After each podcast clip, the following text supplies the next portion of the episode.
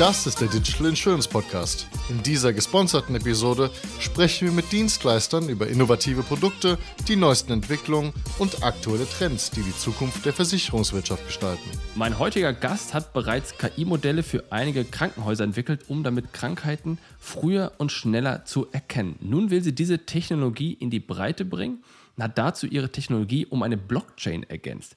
Wie sie nun damit Krankheiten erkennt, ohne den Datenschutz zu verletzen, das frage ich Hatice Tavli. Schön, dass du da bist. Ja, hallo Jonas, schön, dass du mich hier hast. Sag vielleicht noch mal kurz zwei Sätze zu IFDI. Ja, IFDI, das Ziel IFDI ist äh, exzellente Gesundheitsversorgung mit einem Klick an alle zu bringen. Und Ziel ist es, dass man hilft, schnelle Krankheiten viel früher und schneller zu erkennen, um Ärzten zu unterstützen und Patienten zu helfen. Ja, sehr gut. Das Problem, lass uns mal beim Problem starten, das, was du quasi erkannt hast. Ich habe es richtig verstanden, dass im Grunde Patientendaten nicht so verfügbar sind, wie man das gerne hätte. Eine elektronische Patientenakte ist da ein Aspekt, aber erklär das nochmal, was mit deinen Worten, was das Problem war. Das grundsätzliche Problem ist, wenn man aus den Daten heraus Krankheiten schneller oder früher erkennen möchte und aus den Daten heraus auch Entscheidungsunterstützung haben möchte, dass man eine Inform also dass die Informationen von dem Patienten über seine Krankheiten, über seine Medikamente, über seine Blutwerte und alle an einem Ort verfügbar sein sollten und diese dann auch rüber transportiert und kommuniziert werden zum Arzt, sodass der Arzt auch sofort verfügbar zu allen Informationen, die medizinisch auch notwendig sind, hat. Das heißt, heute gibt es ja verschiedene Situationen. Jetzt meinetwegen habe ich, geht es um Blutwerte, es geht um welche anderen Werte hast du gerade auch noch angesprochen? Du hast Medikationsdaten. Medikamente, Medikamente, genau. Was Und, noch? Äh, welche früheren Operationen wurden beim Patienten durchgeführt? Mhm. Welche Krankheiten hatte der Patienten? Zum Beispiel, ob die jetzt Diabetes haben oder andere Krankheiten haben oder aus den molekularbiologischen Aspekten, ob man da noch irgendwelche Informationen über den Patienten hat. Und äh, diese Informationen sind äh, immer relevant für jegliche Untersuchung. Und genau das abzugrenzen von bildgebenden Verfahren wie Röntgenbilder und MRT-Bilder, darüber reden wir nicht. Wir reden über strukturierte Patientendaten, richtig? Und medizinische Daten. Genau, wir reden über die strukturierte Patientendaten. Ja. Die Bilddaten sind eine Ergänzung immer dazu. Und äh, aber hauptsächlich, grundsätzlich geht es um auch die vitalen Daten von einem Patienten, ja. die auch jeder einfach individuell auch seine eigene äh, chemische Struktur quasi im Körper hat, äh, dass man auch diese ganzen Informationen an einem Ort hat. Und diese Daten sind natürlich jetzt genauso wie die meisten anderen Daten nicht überall verfügbar. Das heißt, wenn ich mir bildlich vorstelle, dann weiß nicht, bin ich im Krankenhaus und der macht dann oder vielleicht bin ich bei einem, in einem Gesundheitszentrum, da wird ein MRT gemacht und dann habe ich einen Radiologe, das ist vielleicht ein Arzt, der woanders niedergelassen ist und jetzt müssen dann diese MRT-Daten, ach nee, das sind ja bildgebende Daten, das ist ja blöd, aber äh, irgendwelche, mach du mal ein besseres Beispiel, dass, ich, dass man sich vorstellen kann, wo das Problem heute drin steckt. Man kann ja einfach, also wir können ja zum Beispiel ein Blutbild nehmen, ja. ein ganz einfaches Beispiel. Und aus dem Blutbild kann man ja auch sehr viele Informationen über den Patienten, über seinen Gesundheitszustand rauslesen. Wenn man zum Beispiel auch ähm, das Beispiel nehmen würde jetzt für einen Diabetes, da kommen ja auch diese Informationen, die jetzt quasi in Laboren gemessen werden und zur Verfügung gestellt werden, die sind ja alle relevant dann für den Patienten ganz individuell, um für den Arzt auch da diese Entscheidung zu treffen. Und jetzt heute bekommt man diese Blutwerte ja auf dem Blatt Papier. Das heißt, dann wird das vom Labor wird's an den Arzt geschickt und der liest das und im Zweifel vielleicht kriege ich das noch mit nach Hause, wenn er nett ist und dann kann ich es mir auch durchlesen, aber ich kann das jetzt nicht analysieren, richtig? Genau, also du bekommst ja, vielleicht kannst du ja eine Kopie dann von deinem Arzt nehmen, aber ähm, also wenn du dir das jetzt so vorstellen würdest, dass du jetzt dieses Blutergebnis jetzt einmal vom Labor gemacht hast, dein Hausarzt hat das jetzt bekommen und hat da jetzt eine Auswertung gemacht und du gehst jetzt, weil du noch eine andere Krankheit hast, äh, zum Facharzt, dann muss dieser Bericht ja nochmal, oder die Laborwerte, die liegen einfach nicht vor und die müssten ja, ja quasi entweder nochmal vom Hausarzt zubestellt werden oder äh, nochmal gemacht werden. Und wenn das Ganze bei dir quasi in einer medizinischen Akte gespeichert ist, dass du das einmal hast und da drin das auch immer dann verfügbar ist für jeden Facharzt, ja. dann ist das beschleunigt das auch den Prozess dieses Informationsflusses. Genau, und sowas habt ihr schon entwickelt oder entwickelt gerade, richtig? So eine App, wo ich diese Daten da drin habe. Ihr macht aber noch mehr, aber wir haben auch so eine Art App oder was ist das für ein Produkt genau. gerade? Wir bauen jetzt quasi diese Datenbank auf, ja. sodass du als Patient an einem Ort deine Informationen alle hast.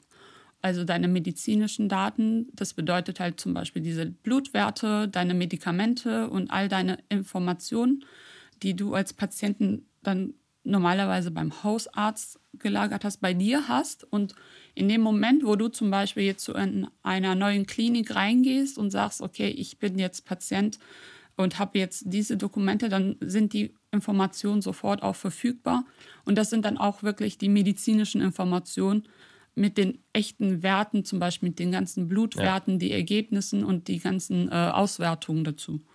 Und jetzt haben wir hier eine App, da sind die ganzen Daten drin wir haben ja noch das Thema Künstliche Intelligenz und wir haben noch das Thema Blockchain. Lass uns mal über die Künstliche Intelligenz sprechen. Und du hast mir im Vorfeld erzählt, du hast in den letzten Jahren, du weißt es besser, wie lange es war, hast du schon für Krankenhäuser KI-Modelle entwickelt, die, und das ist jetzt, habe ich so richtig verstanden, Krankheiten vorhersagen kann. Ist das richtig oder wie ist es richtig?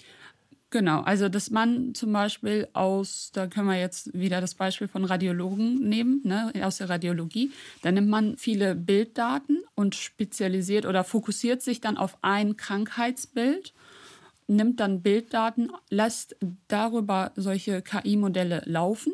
Diese KI-Modelle erkennen dann diese Muster und äh, können Krankheiten aus diesen Daten rauserkennen. Und dann im nächsten Schritt macht man dann, nimmt man dann halt neue radiologische Aufnahmen, gibt das das in den System ein und das System kann halt aus dem äh, vorher gelernten quasi vorher erkennen, wenn da sich zum Beispiel irgendwelche Krankheiten schon vorzeitig im CT-Bild zum Beispiel zeigen, dass man das früher erkennen kann.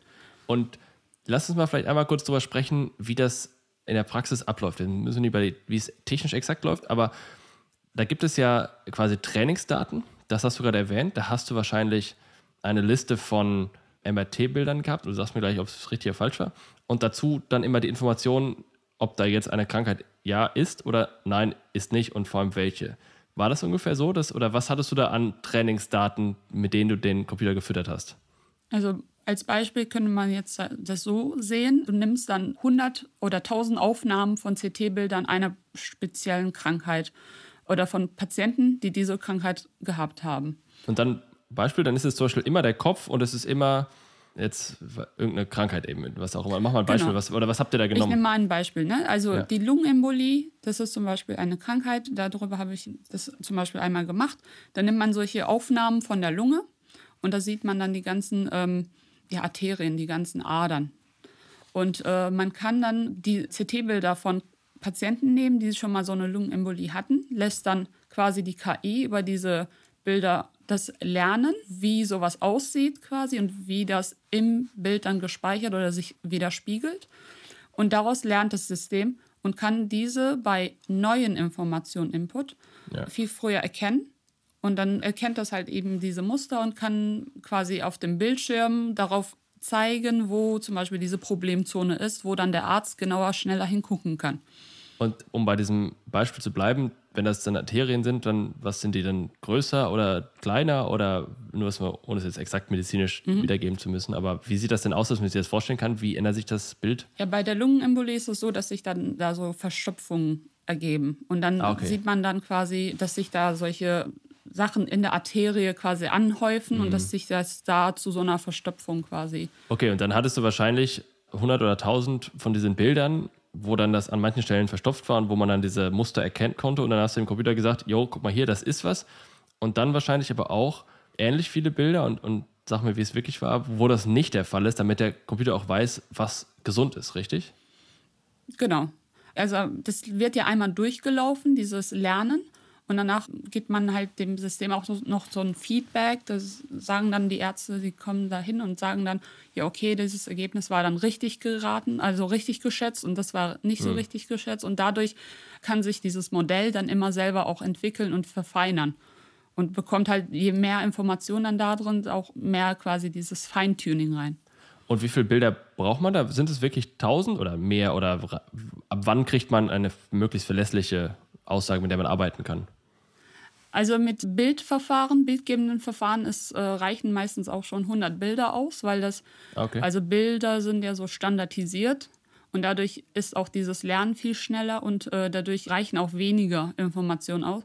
Aber wenn man zum Beispiel 1000 Bilder hat, hat man einfach auch viel genauer die Genauigkeit von dieser Vorhersage drin. Verstanden. So, jetzt wissen wir, wie das mit diesen KI-Modellen mehr oder weniger funktioniert. Wir haben die Daten in der App drin und jetzt sagst du, oder das ist, so ich das richtig verstanden habe, ist dein Plan, jetzt diese Daten in der App zu nehmen und da künstliche Intelligenzmodelle drüber laufen zu lassen, um was zu tun? Dem Arzt zu sagen, dass da jemand krank ist, dem Patienten oder wer kriegt deine Informationen? Wie läuft es? Also im ersten Schritt äh, ist diese Patientenakte, die soll so ein bisschen mehr medizinische Standardisierung der Daten reinbringen, um diese Vorhersagen, was die KI-Modelle dann machen, viel genauer zu, mhm. also eine viel genauere Genauigkeit da reinzubringen. Durch diese ganzen verschiedenen Messungen kommen da auch sehr viele äh, Störwerte immer ja. in die Informationen rein. Und das soll dadurch reduziert werden, indem man halt diese medizinische, ich sag, Standardisierung ein bisschen reinbringt.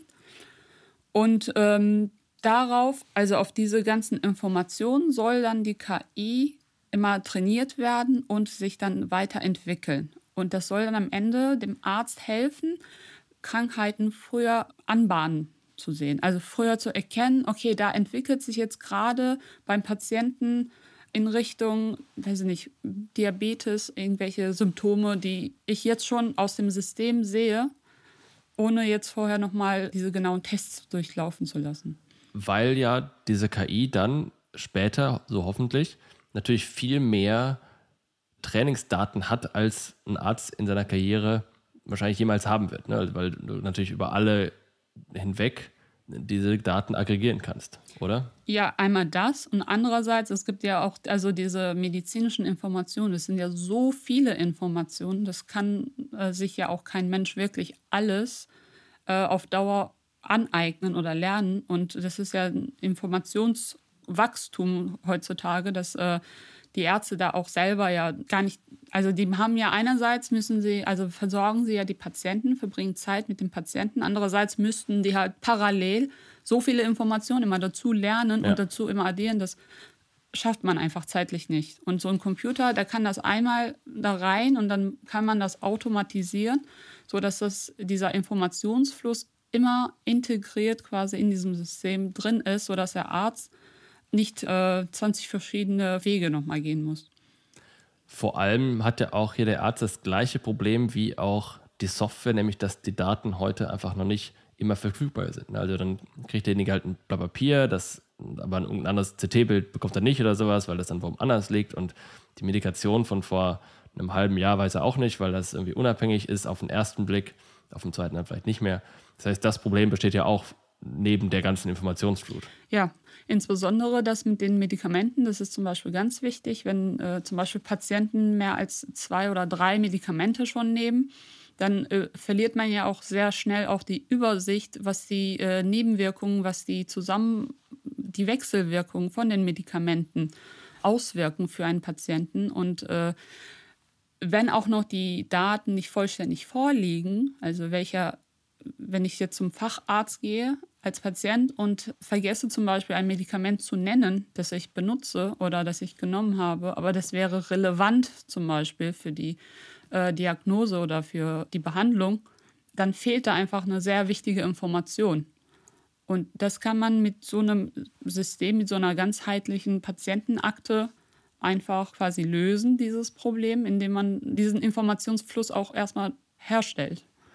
Und gerade Stichwort Wechselwirkung, es sind ja Wechselwirkungen dokumentiert, aber natürlich nicht in dem Maße, wie Kombinationsmöglichkeiten von Medikamenten wirklich vorhanden sind. Und das heißt, du kannst natürlich gerade auch isoliert betrachtet auf diese Wechselwirkungen auch da schon, behaupte ich oder sag mir, wie du es siehst, interessante Erkenntnisse gewinnen. Wenn du nämlich plötzlich siehst, okay, da nimmt jemand die, die Kombination von Medikamenten in der Dosierung, deren Reihenfolge und bei Großteil ist dann irgendein anderes Problem irgendwann später, dann kann man ja auch wieder auf diese Wechselwirkung zurückschließen. Das heißt, das ist ja auch ein Aspekt, dann den dann diese KI möglicherweise entdecken könnte, richtig? Richtig, genau. Es kann halt aus diesen ganzen Informationen, diese Komplexität an Informationen, das einfach diesen Zusammenhang erkennen und dann schon vorher sagen, lieber Arzt, pass auf, da ist eine Wechselwirkung. Dann kann der Arzt, der selber dann nochmal seine eigene Entscheidung darüber treffen. Und diese Informationen, wie bekommt der Arzt oder der Patient diese Informationen übermittelt? Ist das jetzt in der App des Patienten drin? Hat der Arzt eine eigene App?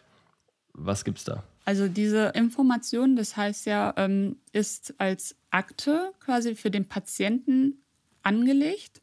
Das heißt, äh, in dieser Akte ist die ganze Information vom Patienten, von seinen medizinischen Historie drin.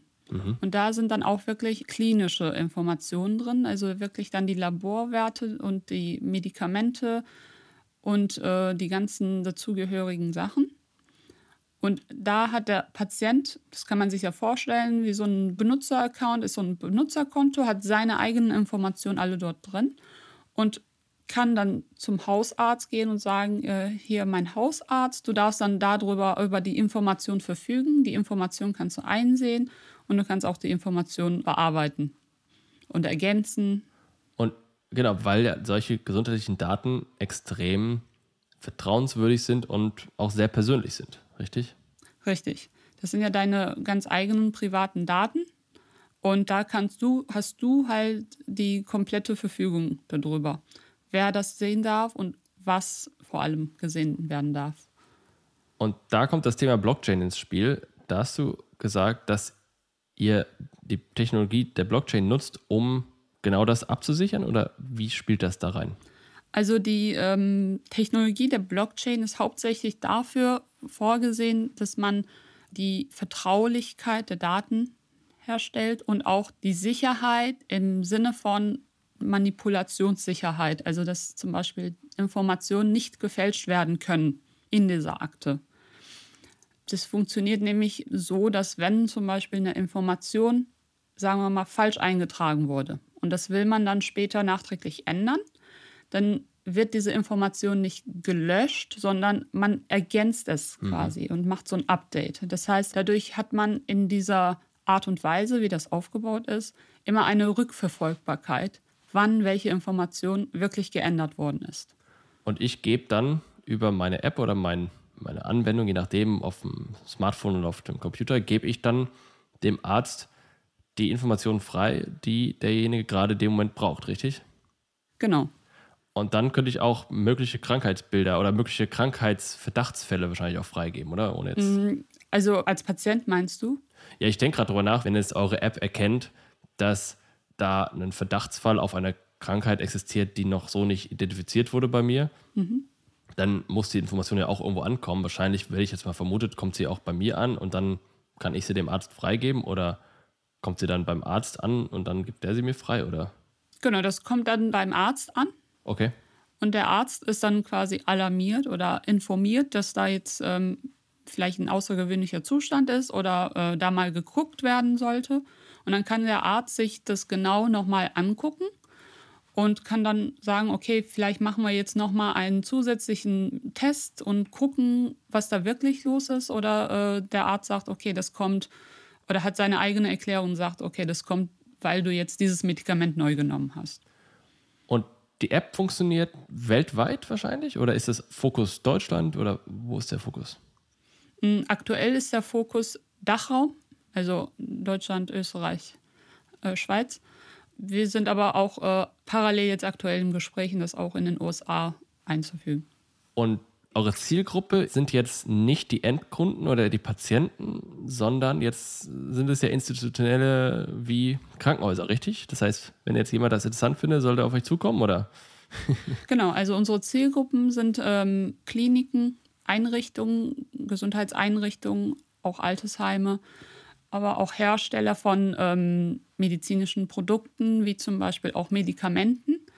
Es gibt ja auch zum Beispiel solche äh, Messgeräte, die zum Beispiel äh, jetzt bei Diabetespatienten oder so oder bei ähm, Herzpatienten, die haben ja dann immer solche Messgeräte, dass man zum Beispiel auch diese Messgeräteinformationen direkt mit integrieren kann, sodass diese Daten, die schon erheben werden, automatisch auch in diese Patientenakte integriert wird, sodass dieser Informationsfluss auch hergestellt ist.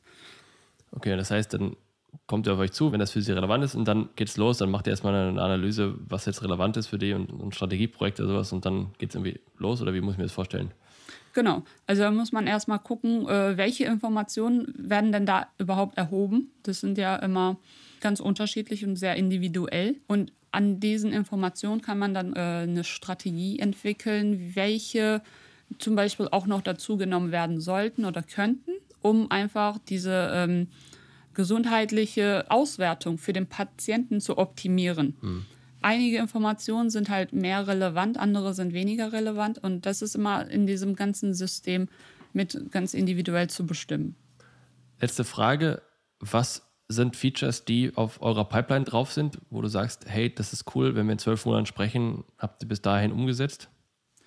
Der Hauptmilestone jetzt äh, ganz fokussiert auf Deutschland ist einfach diese patientenzentrierte Informationsquelle, also diese Patientenakte ganz patientenzentriert umzusetzen und auch so zu vernetzen, dass es mit den Fachärzten, den Kliniken in Kommunikation ist, dass dieser Kommunikationsfluss hergestellt ist.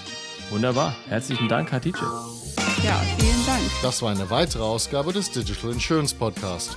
Folge uns bei LinkedIn und lass eine Bewertung bei Apple, Spotify und Koda.